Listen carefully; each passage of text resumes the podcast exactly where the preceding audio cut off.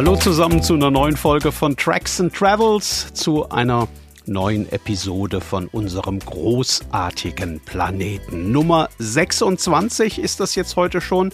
Den Podcast gibt es etwas über ein Jahr und das finde ich ist jetzt nochmal eine gute Gelegenheit, um Danke zu sagen an alle, die Tracks and Travels hören, an alle, die genug Geduld haben, um die jeweils nächste Folge abzuwarten, was manchmal ja, es tut mir leid, ein bisschen länger dauert. Danke natürlich auch an alle, die ihren Freunden und Bekannten und Arbeitskollegen von Tracks and Travels erzählt haben. Und natürlich und ganz besonders auch an alle, die auf verschiedenste Art ein bisschen Werbung für den Podcast hier gemacht haben und immer noch machen. Da freue ich mich ganz besonders drüber. In der letzten Folge waren wir ja im Hunsrück in einem Nationalpark vor der Haustür. Heute sind wir wieder in der weiten Welt unterwegs und reisen auf eine Inselgruppe vor der Pazifikküste Kanadas, also vor der Westküste Kanadas. Ähm, die Inseln dort, um die es heute geht, das ist das Haida Kauai Archipel. Die hießen früher mal die Queen Charlotte Islands. Und obwohl sie gar nicht so abgelegen sind, wie man sehr schön sehen kann, wenn man auf eine Landkarte schaut, trotzdem ist es ziemlich schwierig, dahin zu kommen. Auf die Hauptinsel geht es noch mit einem Flugzeug, auf alle anderen aber dann nur noch mit dem Boot und das kann nicht nur ganz schön kompliziert werden, sondern auch ganz schön gefährlich. Die Gewässer rund um Haida Gwaii, die zählen zu den tückischsten der Welt. Wollt ihr da trotzdem mit? Dann kommt hier die neue Folge von Tracks and Travels Episoden von einem großartigen Planeten.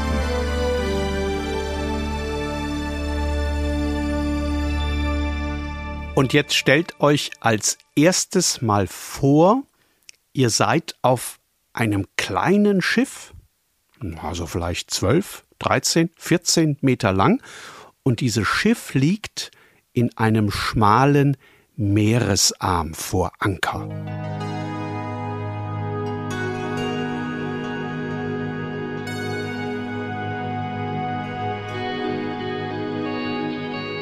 Es ist sehr früh morgens, es ist ziemlich kühl. Ihr steht mit einem Kaffee an Deck, könnt aber so gut wie nichts sehen, weil der Nebel um das Schiff absolut dicht ist. Ihr steht also da, der Kaffee in eurem Becher dampft, euer Atem auch, und es ist absolut still. Also nicht komplett. Man kann schon hören, wie um das Schiff herum manchmal ein Fisch aus dem Wasser springt.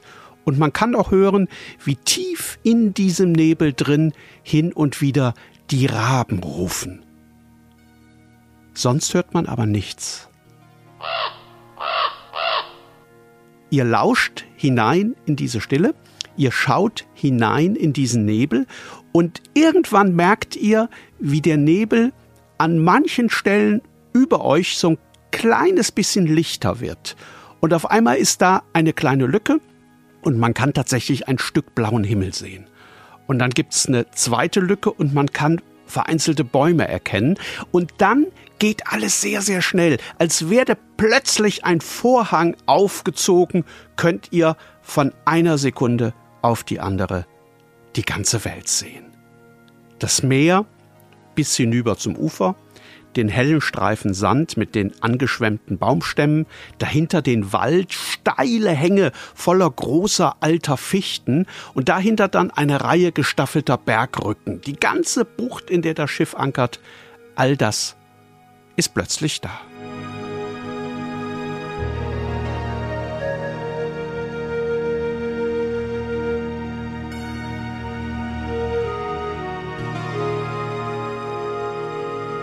So war das an jedem Morgen.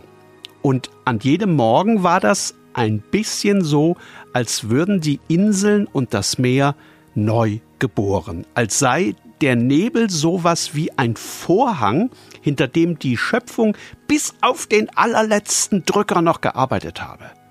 So sah das jeden Morgen aus.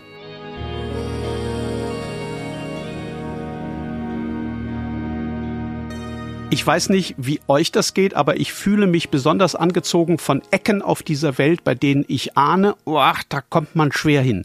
Das wird kompliziert. Also Orte, die sich so ein bisschen widersetzen durch ihre geografische Abgeschiedenheit, durch ihr unberechenbares Wetter und weil man vielleicht auch einfach nicht mal so hinfliegen kann, sondern sich seinen Weg suchen muss. Und so ein Ort ist natürlich Haida Quai. Das sind insgesamt Pi mal Daumen 200 Inseln und Inselchen, die da vor der Küste British Columbias liegen. Die beiden ganz im Norden, die heißen Graham Island und Moresby Island. Und auf die kommt man noch per Flugzeug oder auch mit der Fähre. Auf alle anderen, also auf Pi mal Daumen die anderen 198, kommt man nur noch mit dem Schiff und das auch nur theoretisch bei wirklich geeignetem Wetter, bei günstigen Strömungen, bei den passenden Windverhältnissen und wenn man einen Captain am Steuer hat, der weiß, was er tut. Etliche Küstenabschnitte von Haida Quai sind bis heute nicht detailliert kartografiert. Was natürlich auch so ein bisschen daran liegt, dass sich da so wenige Kapitäne hintrauen.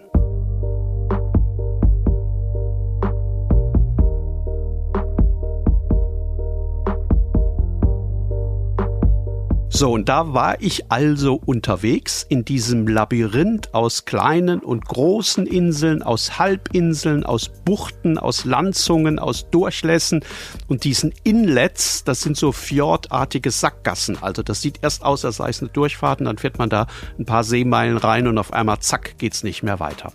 Das Schiff, auf dem ich unterwegs war, hieß Swell und das war ein ehemaliges Tugboat. Ähm, das sind in Nordamerika ja, bei uns würde man sagen Schlepper. Also so kleine, sehr wendige Schleppschiffe, die vorher in meinem Fall Flöße mit Holzstämmen gezogen haben. Und dieses Swell war mittlerweile zu so einem kleinen, naja, wie so ein Hotelboot ausgebaut worden. Ist nicht groß, das Schiff, mehr als zehn Leute passen da nicht drauf.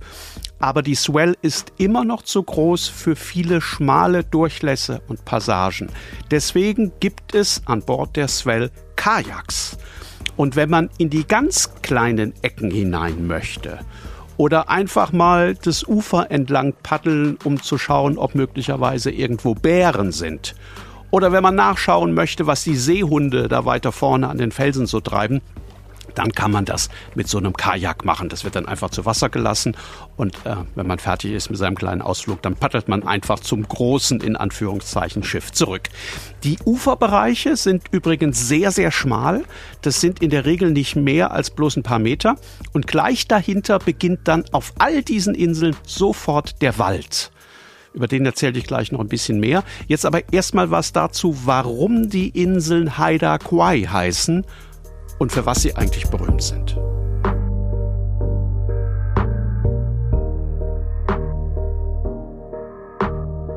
Haida Quai bedeutet Inseln der Haida. Und die Haida haben dieses komplette Archipel vor etwa 17.000 Jahren vom Festland aus besiedelt.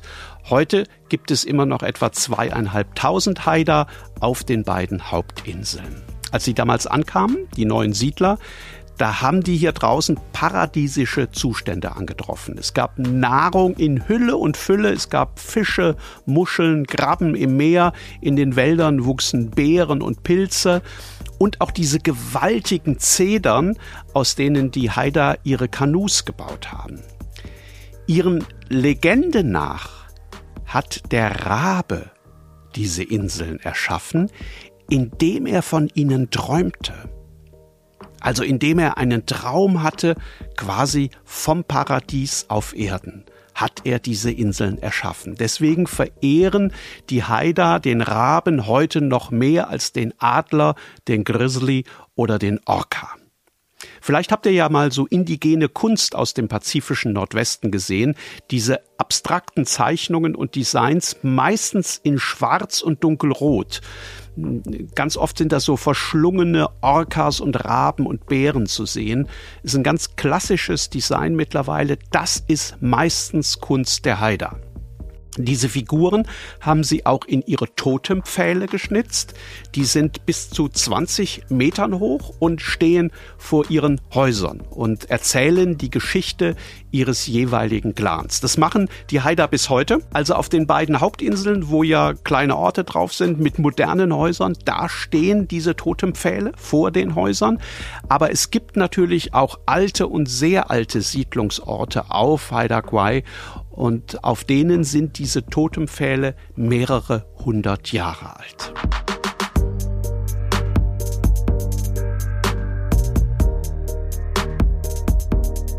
Die beeindruckendsten dieser alten Siedlungen liegen auf Inseln weit draußen im Archipel.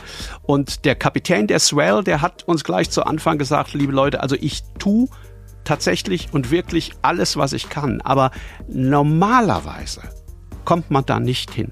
Auch im Sommer nicht. Normalerweise gibt es immer Sturm und Regen und derart dichten Nebel, dass man das einfach nicht riskieren kann. Und wisst ihr was? Nix von dem ist eingetreten. Wir haben tatsächlich einen Slot erwischt, in dem das Wetter nur schön war und die See beinahe unwirklich still. Und deswegen konnten wir hinaus bis zu den äußersten Inseln tuckern. Und das sind Orte, an denen man Gänsehaut bekommt.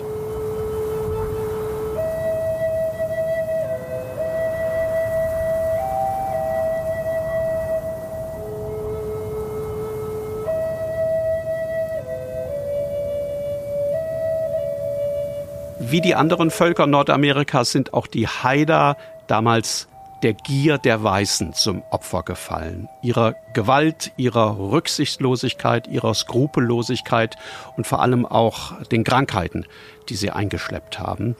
Auf den Inseln vor der kanadischen Westküste waren es erst die Seeotter und ihre Pelze, die die Jäger und Fallensteller angelockt haben. Und später, als die Seeotter mit ihren Pelzen so gut wie ausgestorben waren, war es das Holz, also diese alten großen Bäume, die hier gewachsen sind, ähm, die die Leute angelockt haben. Es hat dann im 19. Jahrhundert nur ein paar Jahrzehnte gedauert, bis zuerst die Seeotter ausgerottet und anschließend die Haider durch die Pocken so dezimiert waren, dass nur fünf bis sechshundert von ihnen überlebt haben die haben ihre Siedlungen auf den entlegenen Inseln dann nach und nach aufgegeben. Wenn man heute an so einer Stelle an Land geht, dann betritt man einen Ort, über dem eine ja, ganz eigene Atmosphäre zu liegen scheint. Also man muss sich das so vorstellen, man ist ähm, quasi am Ende der Welt, fährt dann mit so einem Schlauchboot von der Swell rüber ans Ufer und steht da vor äh, alten, verwitterten Totempfählen, die so wie mahnende Zeigefinger in den Himmel ragen. Äh, man sieht auch die Reste der alten Holzhäuser und es ist so still, dass man sich ganz schnell in der Zeit zurückversetzt fühlt. Also natürlich ist es zuerst mal so, dass man überall rumläuft und fotografiert und ach, der Winkel vielleicht noch und von hier sieht das super aus und schau mal, was hier ist und boah, toll, guck mal die Optik hier. Aber dann war das meistens ganz schnell so, dass wir still geworden sind, dass wir irgendwann mit dem Fotografieren aufgehört haben und uns dann irgendwann einfach nur noch ins Gras gesetzt haben und minutenlang zu diesen alten Totenpfählen hinübergeschaut haben. Das war so ein bisschen so, als, als hätten wir unbewusst auf etwas gewartet. Also vielleicht darauf, dass diese Totenpfähle uns etwas erzählen würden, ähm, was wir nur dann hören könnten, wenn wir ganz still da sitzen und ganz aufmerksam sind. Das hat mich sehr, sehr beeindruckt. Und ich kann bis heute nicht sagen, was genau das jetzt war an diesen Orten. Vielleicht war es auch einfach die Kenntnis darüber, was da passiert ist, das Bewusstsein äh, davon, dass, dass hier äh, Menschen glücklich gelebt haben, bevor andere Menschen kamen, die dagegen waren. Ähm, ich kann es nicht wirklich sagen, aber mich hat das sehr, sehr beeindruckt. Und ähm, der Wald, der ja hinter diesen Siedlungen immer begann, den fand ich auch komplett faszinierend. Also das ist temperierter Regenwald. der da wächst. Und der beginnt tatsächlich von einem Schritt auf den anderen, sobald man diese schmale Uferzone verlassen hat. Temperierter Regenwald, wer das nicht kennt, das ist quasi ein Dschungel, der sich in die gemäßigte Klimazone verirrt hat. Und genauso muss man sich das vorstellen, also wie ein, ein, ein Dschungel. Das ist eine mehr oder weniger undurchdringliche Mischung aus kreuz und quer stehenden und liegenden Bäumen, Felsen und Wurzeln, zwischen denen alles wächst, was, was wenig Licht benötigt und viel Wasser wegstecken kann. Denn, das habt ihr wahrscheinlich schon rausgehört, das ist eine Ecke, äh, da regnet es oft bis zu 250 Tagen im Jahr. Und deswegen ist der komplette Waldboden äh, wirklich komplett mit Moos überzogen.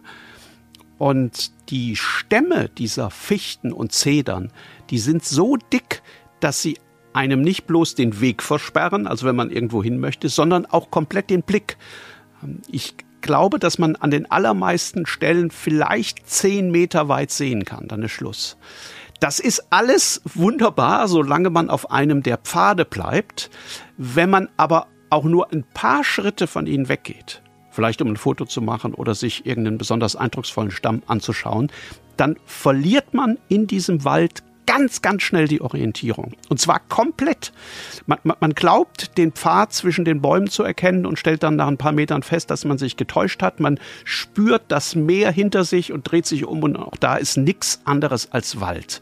Also man hat da innerhalb weniger Minuten das Gefühl, als ob man in einem ja, Vakuum, vielleicht kann man es so am besten ausdrücken, als ob man in einem Vakuum sei, in so einem Zwischenreich, jenseits der Zeit, als ob es gar keine Vergangenheit geben würde und auch keine Zukunft, als ob die Welt nur noch aus dem Hier und dem Jetzt bestehen würde.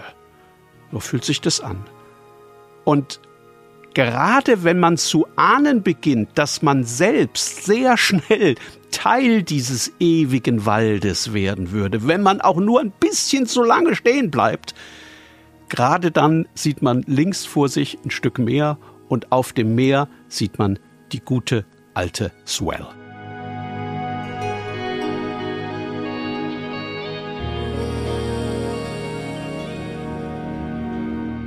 So merkwürdig das vielleicht klingen mag, aber ich war tief in mir drin, jedes Mal so ein kleines bisschen erleichtert, wenn wir nach einer Landexkursion zu einer alten Siedlung oder in diesen Regenwald hinein wieder zurück an Bord waren.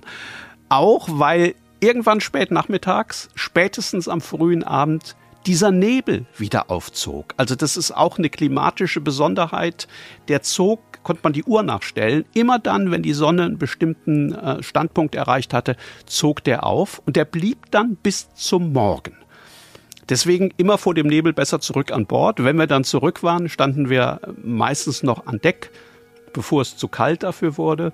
Wir haben dann nicht wie morgens einen Pott Kaffee getrunken, sondern meistens ein gutes Glas Wein und haben dabei zugesehen, wie sich dieser Vorhang so ganz allmählich wieder gesenkt hat, wie die Inseln so ganz langsam im Nebel verschwunden sind. Und dann wiederum von einer Minute auf die andere waren sie plötzlich nicht mehr zu sehen. Als hätten sie nie existiert, als seien sie tatsächlich nur der Traum eines Raben. Tracks and Travels. Episoden von einem großartigen Planeten. Ja, das ist schon ein besonderer Ort, dieses Haida Quai. Ich hoffe, das ist in den vergangenen Minuten so ein kleines bisschen rübergekommen. Es ist schwer zu beschreiben, wie das dort ist und vor allem, wie es sich anfühlt, wenn man dort ist. Und das kann man äh, natürlich nicht von vielen Ecken auf der Welt sagen. Ich stelle mal einen Satz Fotos auf die Internetseite zum Podcast auf tracksandtravels.com. Kennt ihr ja wahrscheinlich alle. Schreibe auch noch ein bisschen was dazu, auch zur Swell, diesem kleinen Schiff, auf dem man diese Reise machen kann. Und dann hoffe ich, dass wir uns demnächst wiederhören. Danke fürs Dabeisein und hoffentlich bis ganz bald.